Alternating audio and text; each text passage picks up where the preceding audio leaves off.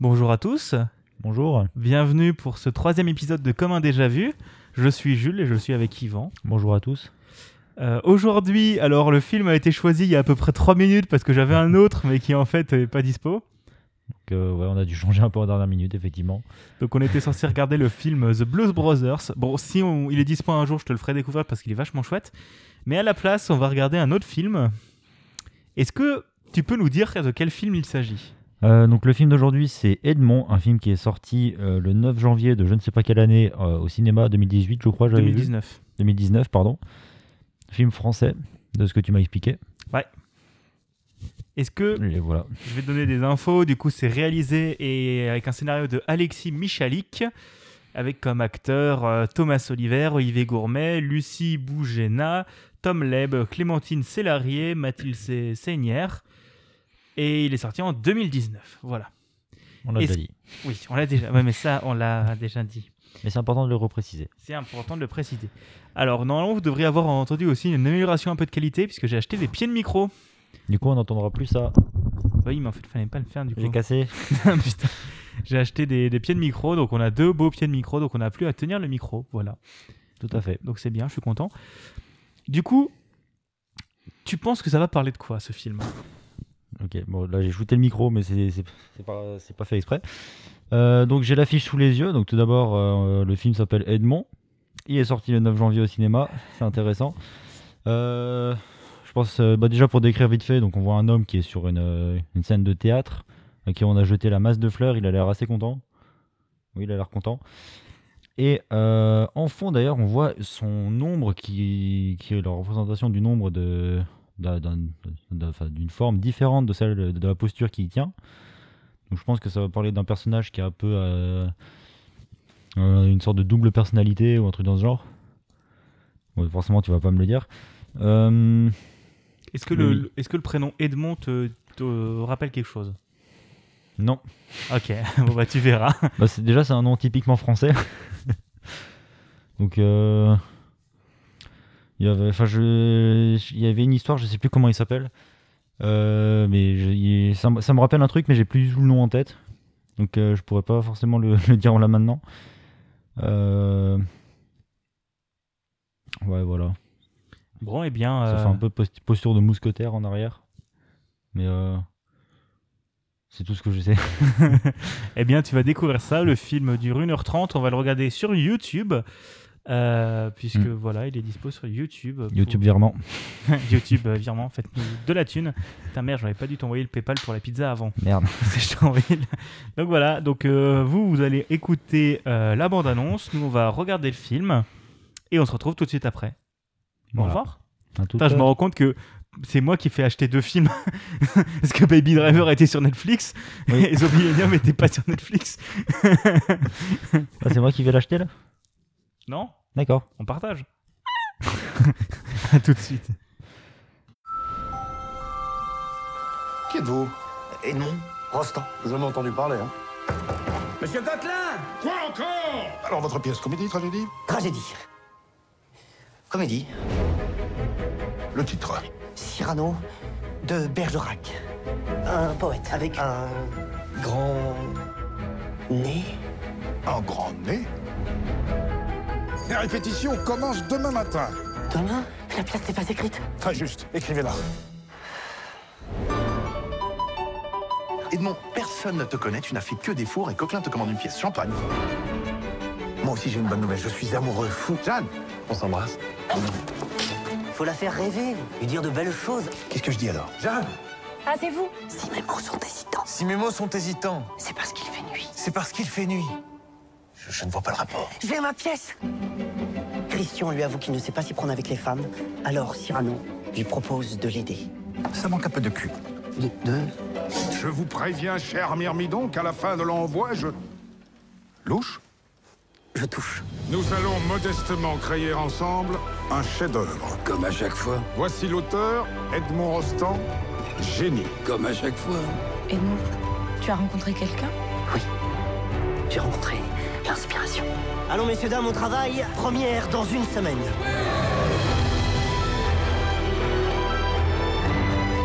Ça, je n'ai jamais vu. Je sens quelque chose dans cette pièce. Comme si j'y avais mis tout ce que je n'ai pas. Le courage, l'humour, l'héroïsme, L'amour l'amour. Embrassez-moi. Euh, lequel? C'est... euh, C'est ridicule. Mais non, idiot, tu es superbe.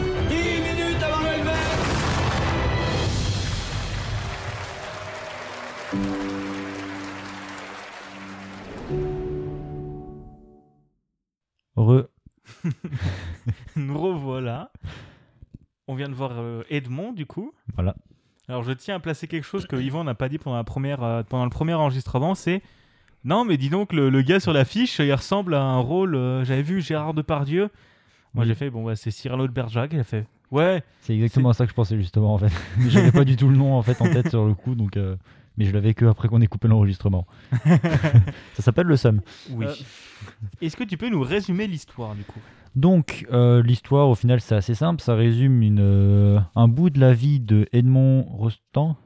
Rostand, voilà. Je crois qu'en plus ils l'ont même pas précisé dans le film, si. Ah, si, si, Si, ils le si. disent toutes les 3 minutes. Mais euh, donc ça résume le- la, la vie de Edmond Rostand, enfin la, la vie, non, une partie de la vie de Edmond Rostand, et particulièrement euh, la- pas vraiment ses débuts dans la dans le théâtre. Donc Edmond Rostand qui est un écrivain, euh, écrivain, réalisateur français. Bon réalisateur, je sais pas si c'est vraiment le bon mot, mais en gros, Auteur de théâtre. auteur de théâtre, voilà.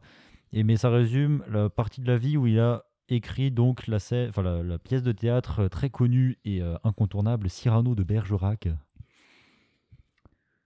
Et puis voilà, je sais pas quoi d'autre. Mais euh, en gros, tout, enfin, au début, on se, rend- on se rend compte qu'il a déjà écrit plusieurs pièces, mais qu'elles n'ont pas vraiment bien marché parce que euh, c'était à une époque où ils avaient l'habitude d'écrire les pièces de théâtre en prose et lui, il était plus dans tout ce qui est en vers et tout ça. Disons qu'on était plus dans le théâtre beauf des vaudevilles et des. Enfin, beauf. Les théâtres pas forcément très recherchés. Enfin, voilà. Sans jugement, hein, des vaudevilles où Ciel, mon mari, cache-toi dans le placard, mon amant. Et où tout le monde trompe avec tout le monde. Et euh, lui, il était encore sur la vieille pièce. euh, C'est ça, plus classique, si, on- Mm. si je puis dire.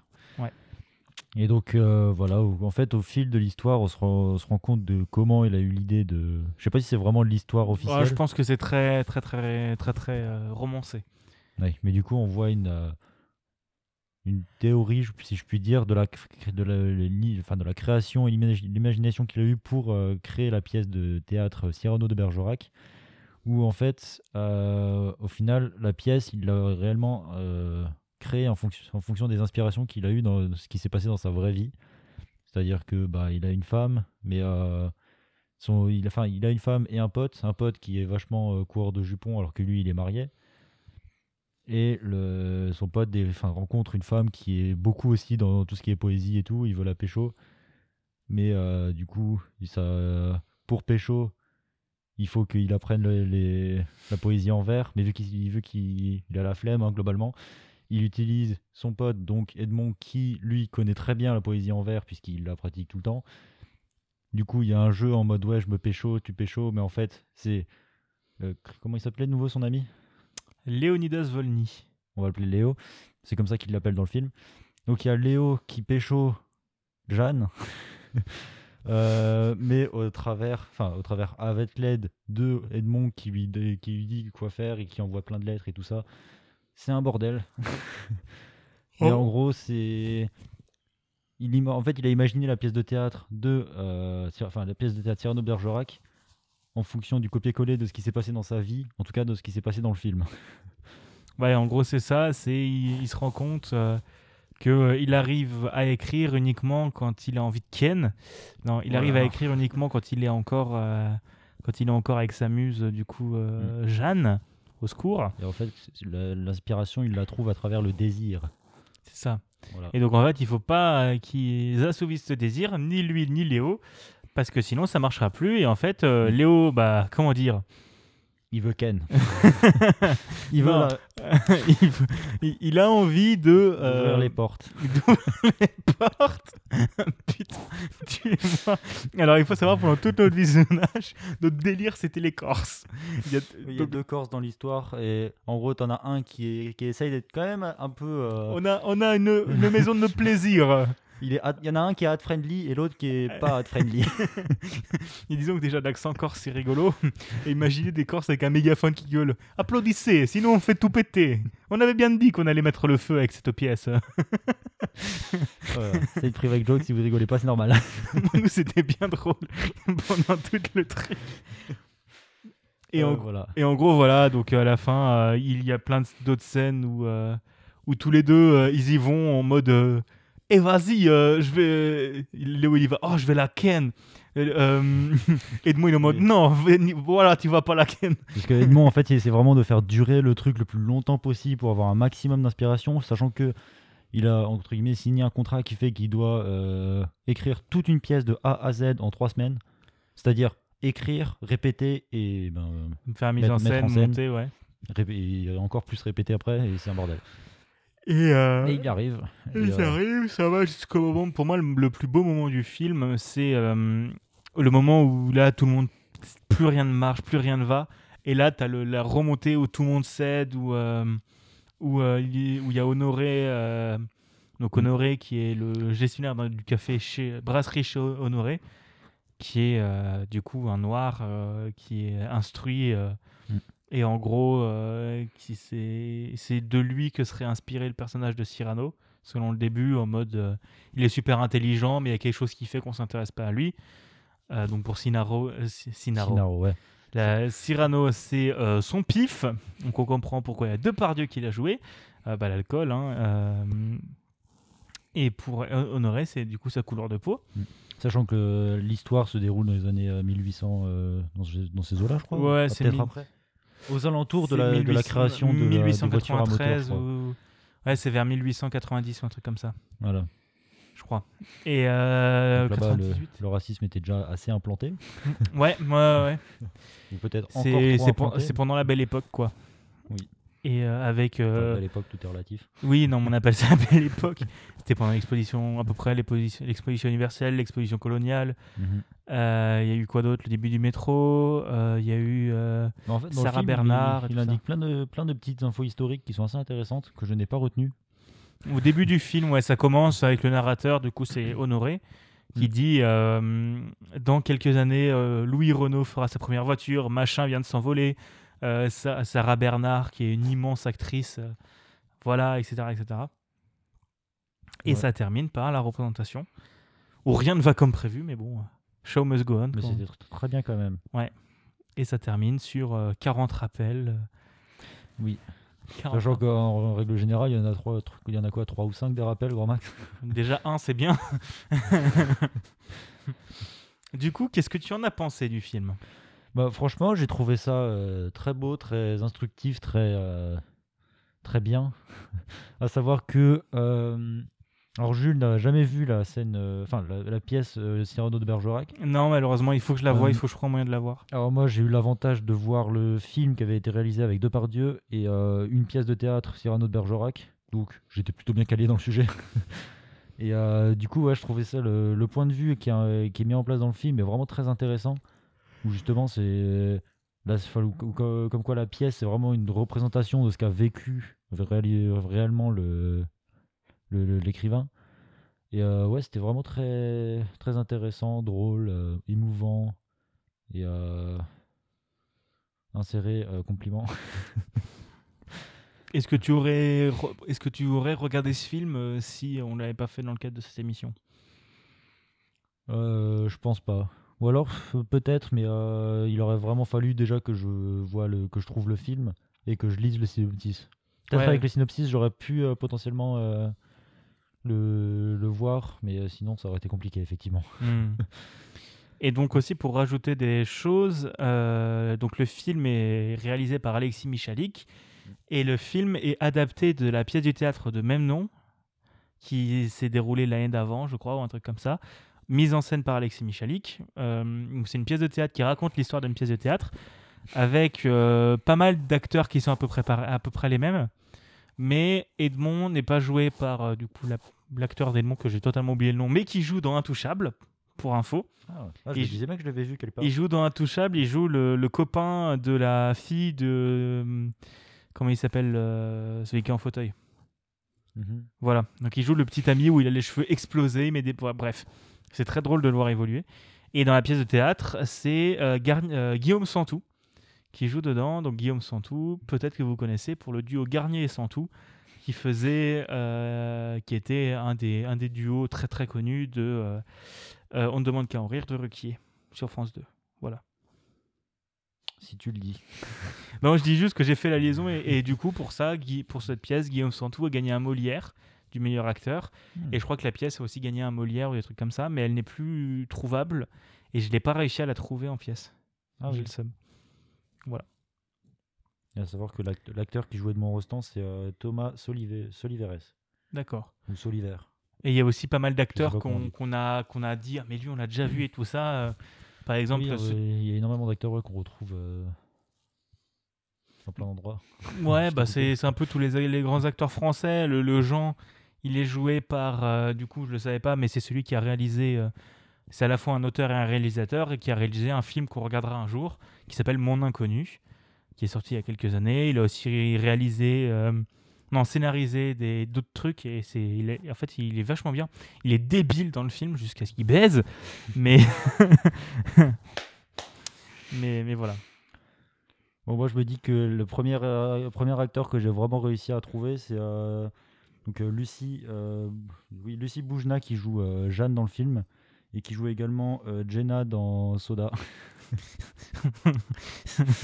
voilà, voilà. Voilà, voilà, voilà. Euh, Est-ce que tu aurais des questions par rapport au film ou des choses comme ça? Franchement, euh, non. En fait, je sais pas. Est-ce que toi, tu en as? Non, pas spécialement. Donc voilà, pour l'histoire, c'est un de mes films préférés. Euh, je sais que pour beaucoup, c'est des, c'est pas forcément, enfin pour certaines personnes, c'est pas un film qui est très bien. Et moi, je l'aime énormément parce que j'aime le monde du théâtre et tout ça.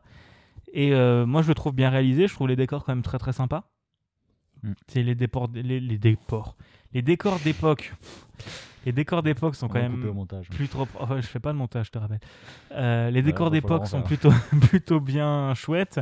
On a vu quand même un immeuble. Oui, on a vu un immeuble avec euh, des volets, euh, des, des fenêtres tout à fait normales derrière une, séquence où on est censé être en, 1000, euh, en 1900. euh. ouais, donc ouais, pendant la pièce de représentation, la dernière scène où Cyrano meurt, attention spoiler. Mm. euh, en fait, là, il y a une scène où il passe de la scène à un décor réel dans une transition quand même assez bien foutue pour montrer que le public euh, il s'y croit et tout ça. euh, Et il y a un plan large. Et en fait, dans le plan large, tu regardes au fond, tu as genre une baraque tout à fait classique avec des volets tout à fait classiques. Et genre, en- au moins, les volets sont fermés parce que je pense qu'en zoomant, sinon, on voyait Monique qui regardait les questions pour un champion. quoi. C'est mon délire, mais moi, je me- moi, ça me fait marrer. Ouais. Et, euh, rajouter, hein, mais- et, et voilà, donc euh, c'est un film que je trouve très chouette, que j'ai vu au cinéma quand il est sorti, euh, que j'ai revu ensuite une fois sur Canal, que j'ai revu aujourd'hui, que j'ai vu dû voir trois ou quatre fois en tout, Ah oui. parce que je l'aime vraiment beaucoup, j'aime vraiment beaucoup la réal et, euh, et l'histoire est chouette en fait. Ouais, L'histoire est très belle, j'ai beaucoup aimé. Ouais. Est-ce que tu souhaites rajouter des choses maintenant? Euh, non. D'accord. En fait, je sais, je, je sais pas quoi rajouter, si ce n'est que, comme dit, merci de m'avoir fait découvrir ce film qui est assez, qui était très bien. Bah de rien, de rien. Euh, donc pour Donc, information, le prochain épisode ne sort pas dans deux semaines, sort la semaine prochaine. Hmm. Parce que euh, pour des histoires d'organisation, c'est plus simple en fait si on se case sur l'autre un jour sur deux. Pour moi, surtout. Et euh, voilà. Et donc ce sera Yvan qui nous fera découvrir un film, Totalement. qui me fera découvrir un film. Est-ce que tu as déjà une idée du film que tu voudrais me faire découvrir? Totalement pas. Merde. Bon bah on va trouver. Il faudra qu'on vérifie cette fois-ci s'il est bien sur Netflix. Euh, Et qu'on- se dise pas 5 minutes avant. Ah merde, il est on plus. a une semaine pour trouver. hein. On a une semaine pour trouver, yes. Euh, voilà. Comme d'habitude, n'hésitez pas à venir nous suivre sur Twitter, donc at Unlocky et at Bigaston. Les liens sont dans la description. Mm. Euh, si vous avez aimé l'épisode, n'hésitez pas à nous faire des retours, à nous dire ce que vous aimez, ce que vous n'aimez pas. Mm. Euh, n'hésitez pas à mettre des étoiles, des commentaires sur Apple Podcast et à vous abonner sur votre application de podcast préférée. Mm. Vous pouvez retrouver les autres épisodes sur déjavu.bigaston.me. Mm. On vous dit à la prochaine. Mm. Et voilà. Mm. Est-ce que tu veux avoir le mot de la fin, Yvon? Bah, ciao à plus. Allez, salut.